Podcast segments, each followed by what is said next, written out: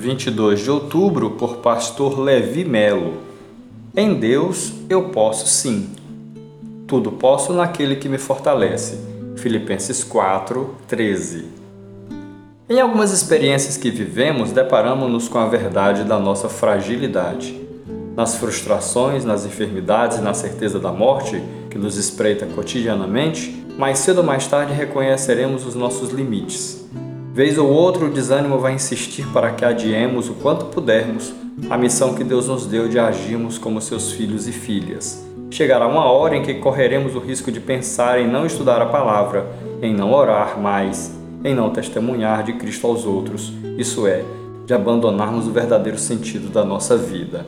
Paulo, em Romanos 8, 38 e 39, faz uma lista de poderes que, incidindo sobre nós, sugerirão que o melhor a fazer diante dos estresses da vida é abandonar a comunhão com Deus.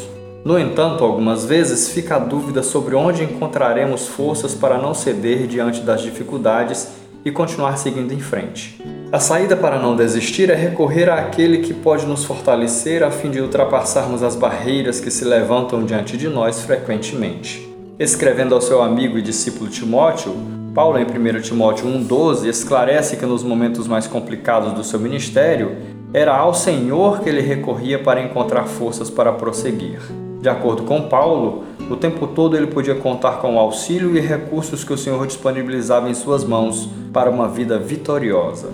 Em Deus, você pode encontrar forças para viver a vida que Ele quer para você.